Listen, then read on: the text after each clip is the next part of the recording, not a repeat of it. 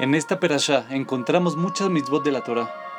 De las casi 50 mitzvot que encontramos en esta perashá, la gran mayoría de ellas son Ben Adam Lejaveró, entre uno mismo y su prójimo. De estas mitzvot Ben Adam Lejaveró, casi la totalidad de ellas se refieren al respeto de las posesiones materiales del prójimo, o en velar por su bienestar material y físico, y hacer lo posible para ayudarlo en estas áreas. En este sentido, es extraño darse cuenta que casi todas las mitzvot que exigen ayudar al prójimo se refieren a ayudarlo en lo físico y en lo material, y no en lo espiritual.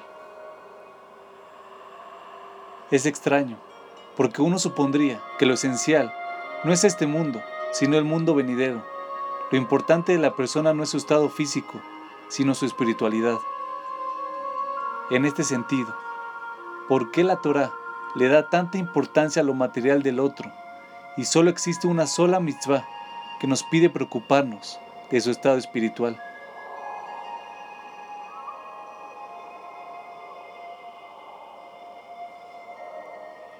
El alter de Kelm da una respuesta. La mayoría de las personas tienden a preocuparse por las necesidades espirituales del otro.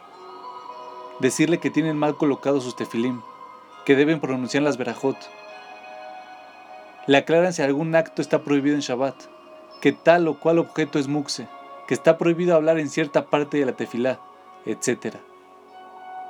Sin embargo, son pocos los que se preocupan por su bienestar material y se esfuerzan en darle de comer a alguien que lo necesita, de encontrarle un trabajo al desempleado, en hacer lo posible para que tenga dinero para pagar sus medicinas. La razón es porque lo espiritual no nos cuesta casi nada. Decirle a alguien que cierto acto está prohibido en Shabbat no nos costó dinero alguno, pero ayudarle a pagar sus gastos médicos sí nos cuesta dinero.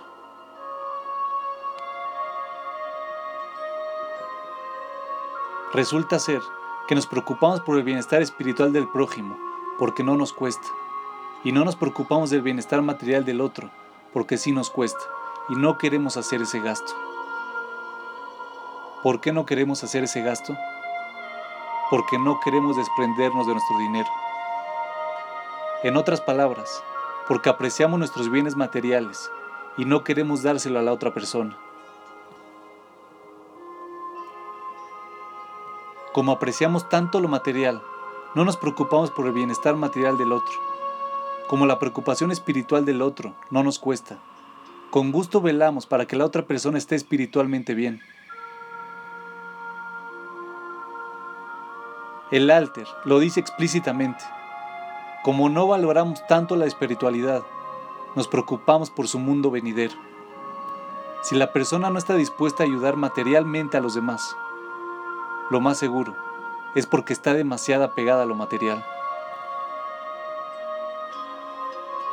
Solo aquella persona que esté dispuesta a preocuparse por el bienestar material de los demás es aquella que en verdad valora lo espiritual.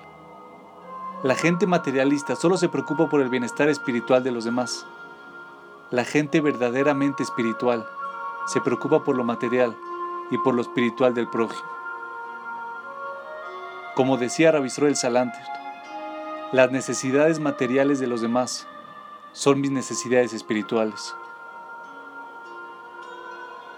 Por eso la Torah le da tanto énfasis a cubrir las necesidades materiales de los demás, para ayudarlo y así desarrollar una espiritualidad verdadera.